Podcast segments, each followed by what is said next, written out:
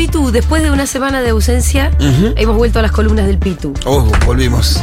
Eh, tenemos un previously por si alguien estaba. Desactualizado. Sí, situanos un poco en tiempo y lugar también. Bueno, eh, en el último capítulo hicimos algún repaso de lo que pasaba en las villas, en los barrios populares y la organización barrial en el marco del gobierno de Néstor Kirchner. Por supuesto que un cambio de época muy notorio, veníamos de...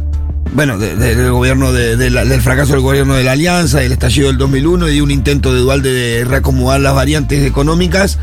Y venimos al paso del gobierno de Néstor Kirchner, quien verdaderamente le da un vuelco a la historia argentina, generando a través de política de Estado la mejora de los del poder adquisitivo de los sectores más populares, los trabajadores de Argentina, y eso como en los años 40.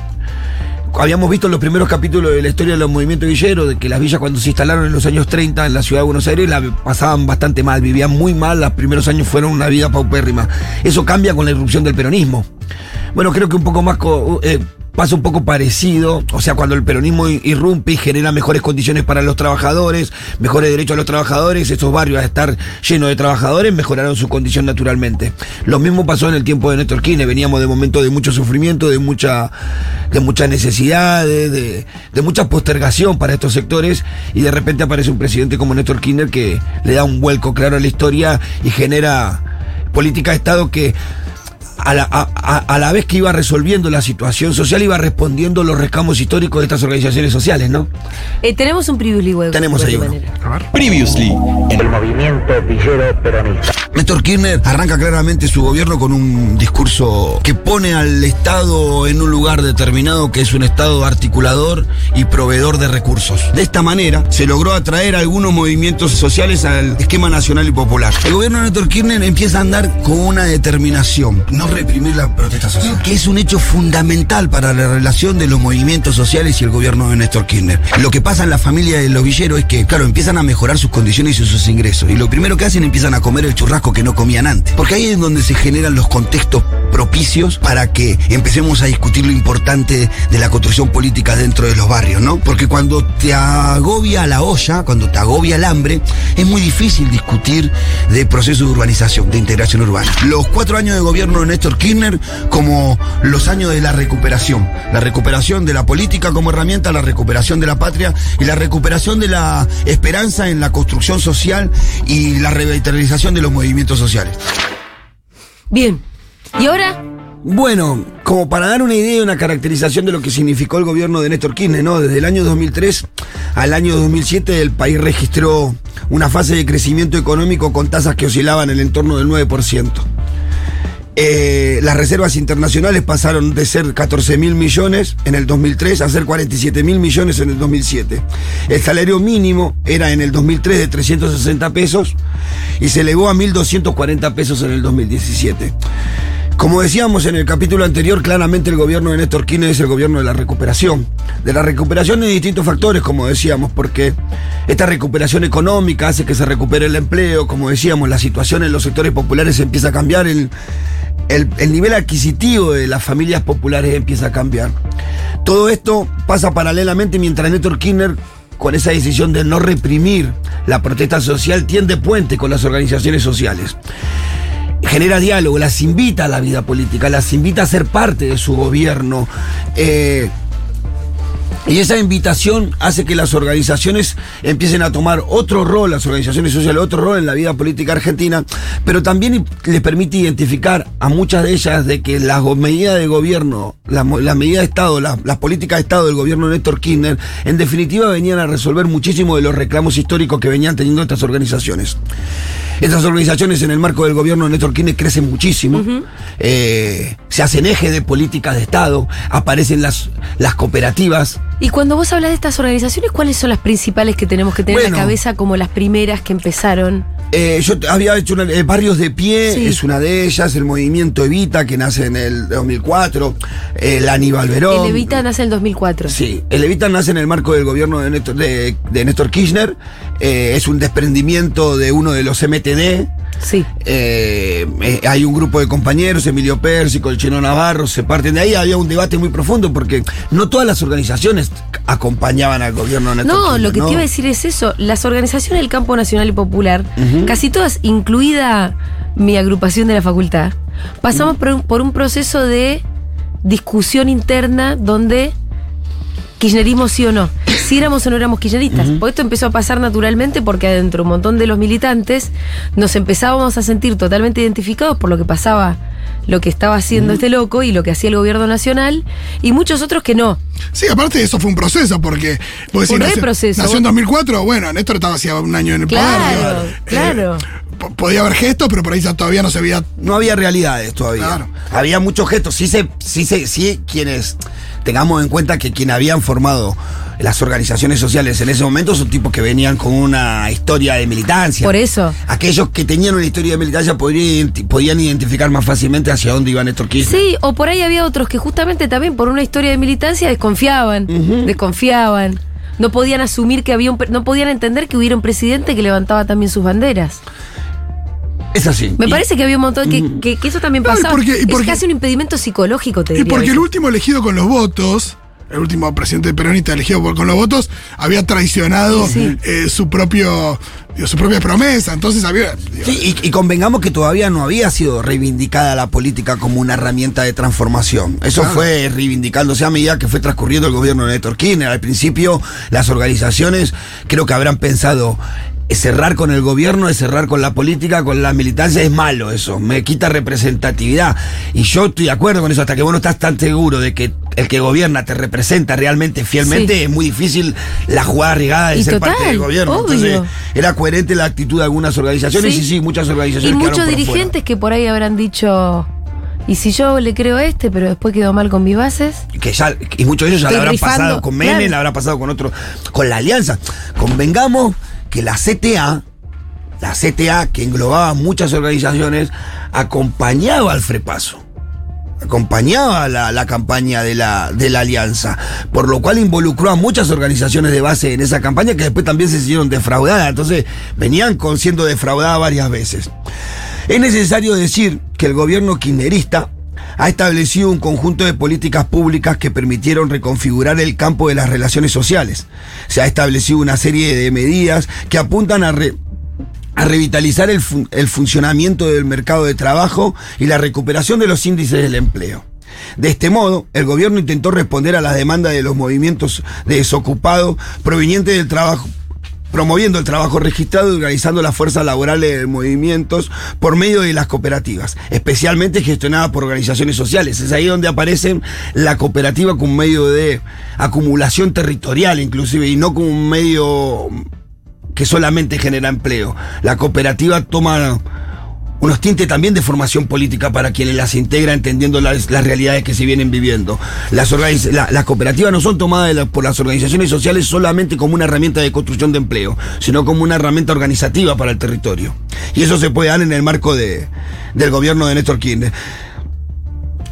Ante la demanda de movimientos, de la, de la- inclusive también ante la demanda de las empresas recuperadas, en el 2010 ya se había modificado el artículo 199 de la ley de concurso de quiebra.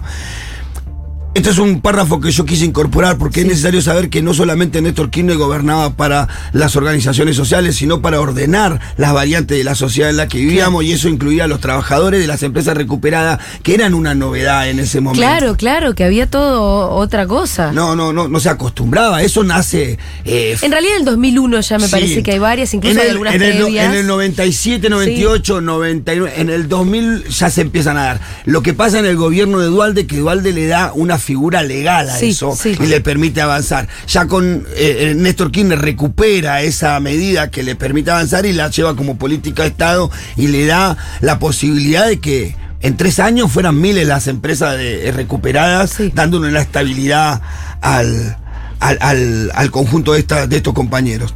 A partir del periodo iniciado del 2003, los sucesivos gobiernos de Néstor y Cristina Kirchner han puesto en vigencia una serie de medidas en políticas públicas que en cierta forma han sido la respuesta a alguna de las demandas de los movimientos sociales. El proyecto político kirchnerista, de esa manera, junto a la inclusión en el gobierno de algunas de sus representantes y la firme decisión de no reprimir la protesta social, fue conduciendo la rienda del proceso social desde el conflicto en pleno hacia aguas más calmas, lo que, lo que permitió una merma de la confli- conflictividad social.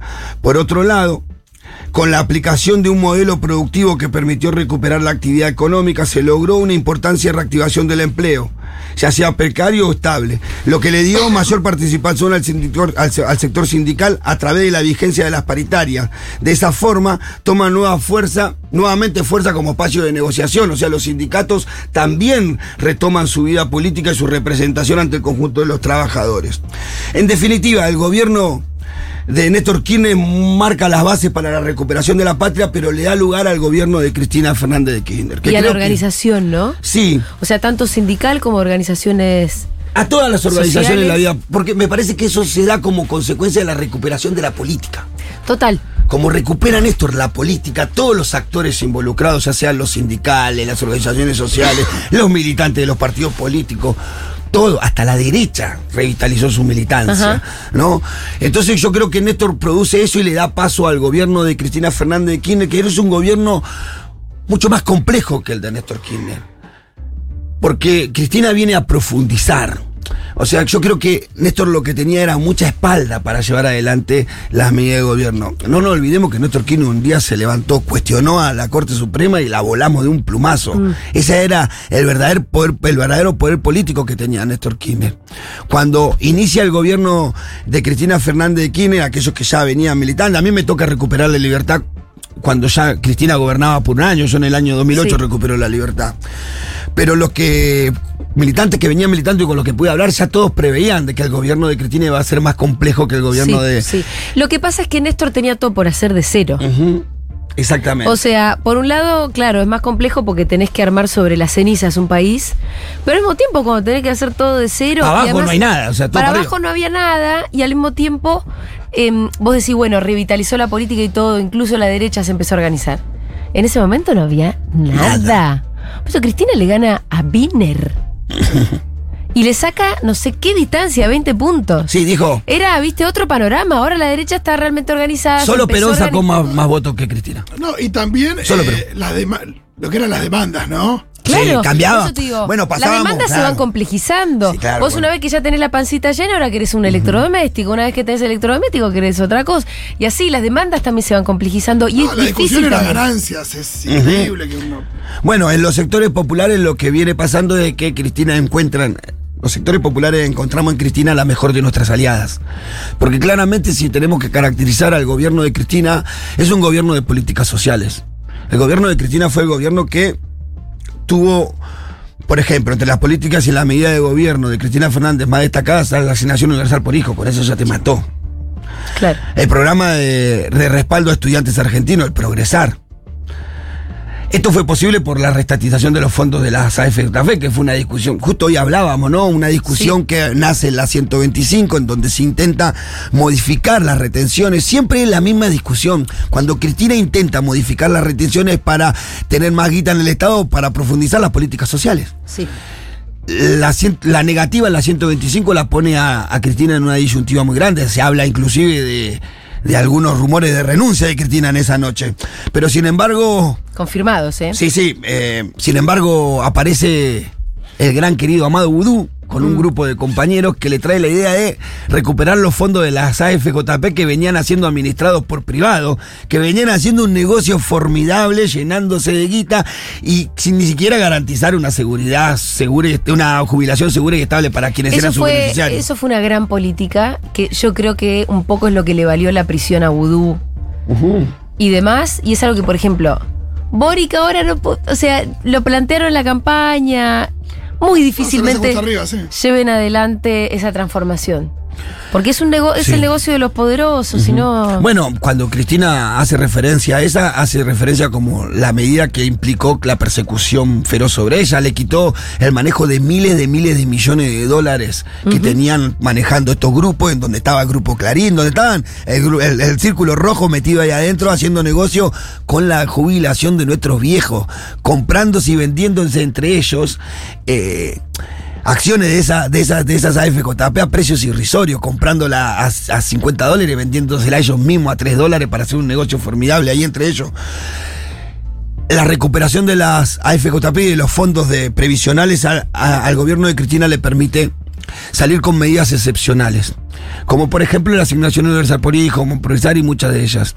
Y yo quería traer a esta columna eh, la voz de Cristina anunciando esa, esa política Uy, y luego de los anuncios contarle qué significó esto para los sectores populares. Nuestros niños y niñas, adolescentes hasta los 18 años, con un concepto de universalización de la asignación básica familiar, que es en los instrumentos salariales el más redistributivo, el más justo, porque paga por cada uno de sus hijos, pero que además tiene también una historia. La historia de las asignaciones familiares surge porque a nosotras las mujeres, como la mayoría de nosotras estaba a cargo de los hijos, no nos empleaban en el mercado laboral. Entonces, porque tenían que pagar asignación a la mujer. ¿Qué se hizo entonces? Se diseñó que la asignación familiar fuera pagada por el Estado para evitar la discriminación de la mujer y así surge la historia de la asignación familiar por hijo para defender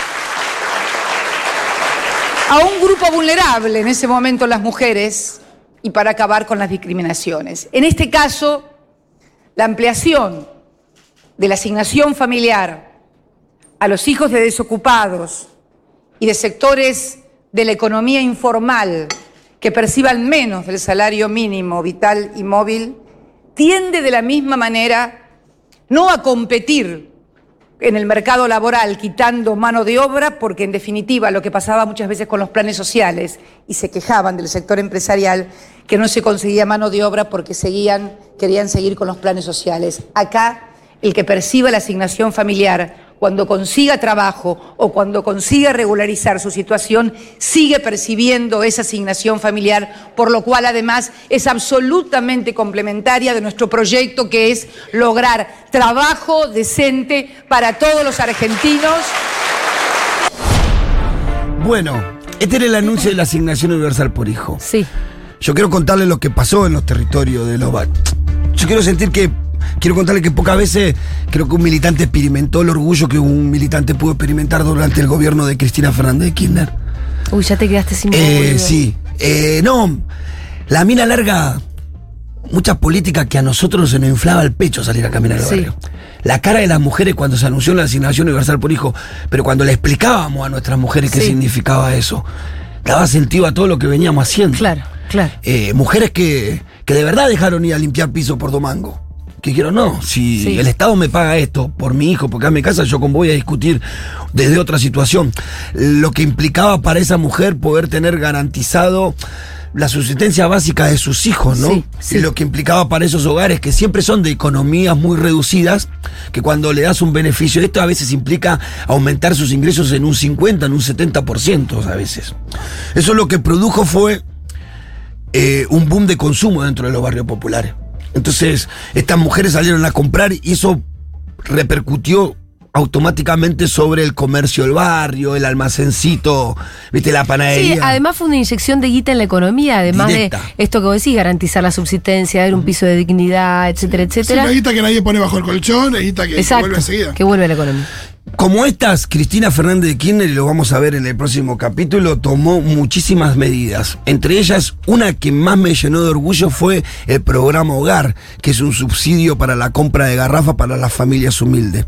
Todo esto lo que hace es mejorar la condición económica de las familias más humildes, mejorar la condición de los barrios, porque cuando la familia, como decíamos en el capítulo anterior, come más churrasco, eh, mejora su, su condición alimentaria, después compra la ropa, después arregla la casa, quiere arreglar el barrio después. Sí. Eso hace que las organizaciones tengan un campo muy fructífero para cosechar militancia, porque era un momento en donde la, la- la gente creía en la política, creía en el gobierno y creía que a través de la organización y de las políticas se podía resolver su vida. Así que hay un reflorecer de las organizaciones sociales que nos van a llevar al camino en donde están hoy con la economía popular. Y eso para el próximo capítulo. Así es. Muchas gracias, Pitu. Excelente columna. Y este programa se terminó. Rápido se pasó, ¿eh? A mí también se, Pasó me pasó rapidísimo, rápido. ¿verdad? ¿Será que la semana pasada no vine? A mí también se me pasó rápido, la verdad. Programa interesante, tuvo de todo.